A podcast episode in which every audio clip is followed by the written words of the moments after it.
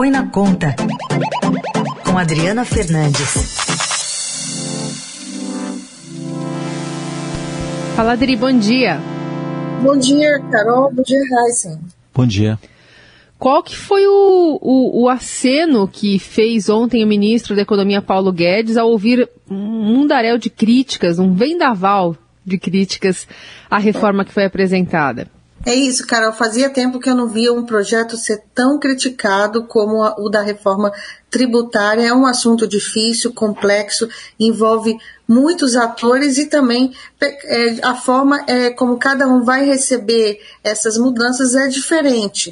Então é por isso que tem tanto debate em torno da proposta. Os empresários, os grandes empresários, empresas que que dividem, que distribuem grande volume de dividendos, lucros e dividendos para os seus acionistas, são, as maiores, são os que mais estão batendo no projeto. Ontem o ministro da Economia, Paulo Guedes, ele teve que fazer um aceno, mas não do jeito que os, os empresários queriam. Ele disse que uh, o governo pode acelerar a velocidade com que vai reduzir o imposto de renda das empresas. Pela proposta, haverá uma queda de 20 25 para 20% da alíquota do IRPJ, mas em dois anos, 2,5 pontos percentuais em 2022 e, e, o, e o restante em 2023. Guedes disse que pode é, fazer com que essa queda de cinco pontos ocorra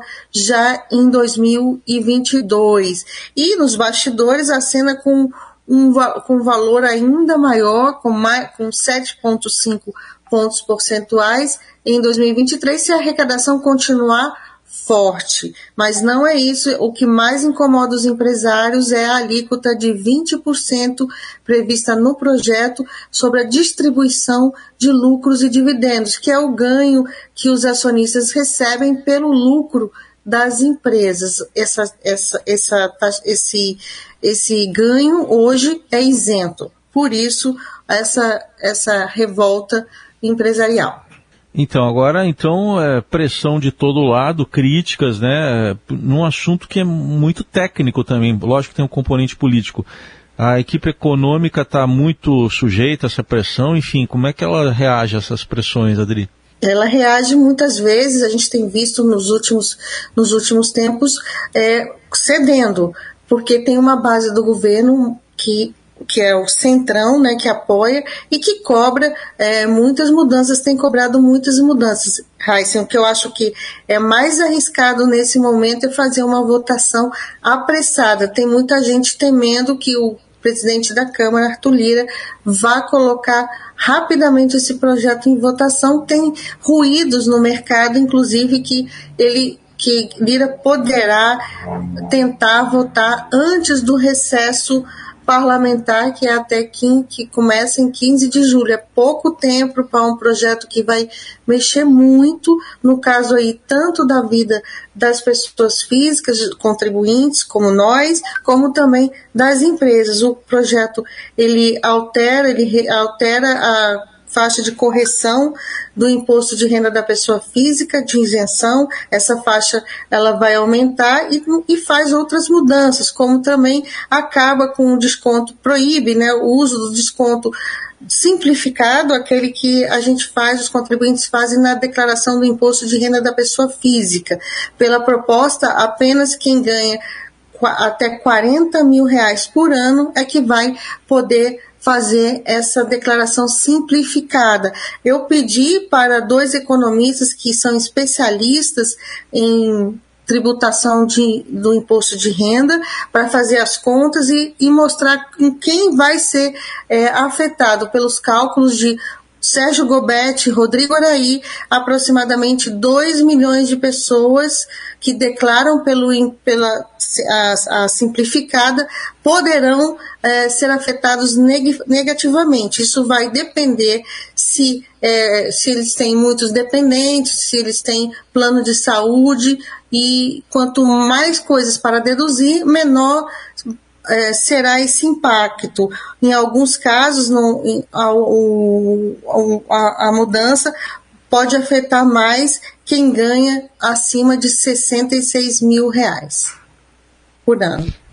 É, é, é, essa parte é, é, é, bem interessante, porque dá uma dimensão, né, Adri, desse dessas pessoas, né, das pessoas que vão poder ser impactadas de forma negativa com essa com essa limitação do uso da declaração simplificada, né? É a partir né, de um olhar mais humanizando desses dados que a gente vai entendendo essa pressa do governo.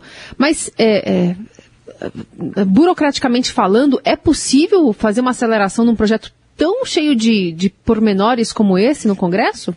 É, a gente tem feito, a gente tem, a gente tem visto no Congresso um, um trator, né, tratorando muitos temas, temas sensíveis como licenciamento, agora questões indígenas, que vão passando rapidamente o, a, na Câmara. Quando chega no Senado, a gente vê o Senado aí bastante envolvido na CPI, dominado por essa pauta. Então, o que, o que muda na Câmara, é, o, que, o que muda na Câmara chega no, no Senado para um pouco. Mas no caso da reforma, tem um, um, uma, moeda de troca, é, Carol, que é o, o, o refis. O Congresso tá, é, o Senado quer votar o refis, está na pauta de votação para quinta-feira, também sem quase nenhum debate, porque o relator, o líder do governo, Fernando Bezerra ainda não apresentou a proposta e ele quer votar logo também, porque o refis inclui muitas empresas que às vezes nem estão precisando tanto de, uh, de um refis grande, de um refis com, com atendendo dívidas que estão além da que estão para trás, né, antes da pandemia. Então esse refis ele vai ser uma moeda de troca. Você aprova aqui o, a, eh, você aprova o refis rapidamente, a Câmara, e em troca o Senado aprova também o projeto de reforma tributária. Esse é o combinado, é o combinado aí na cúpula do Senado e da Câmara, Rodrigo, eh, eh, Rodrigo Pacheco com é, Arthur Lira. Muito bem, muito bem. Seguimos acompanhando. Adri, obrigada por hoje. Até sexta. Até sexta.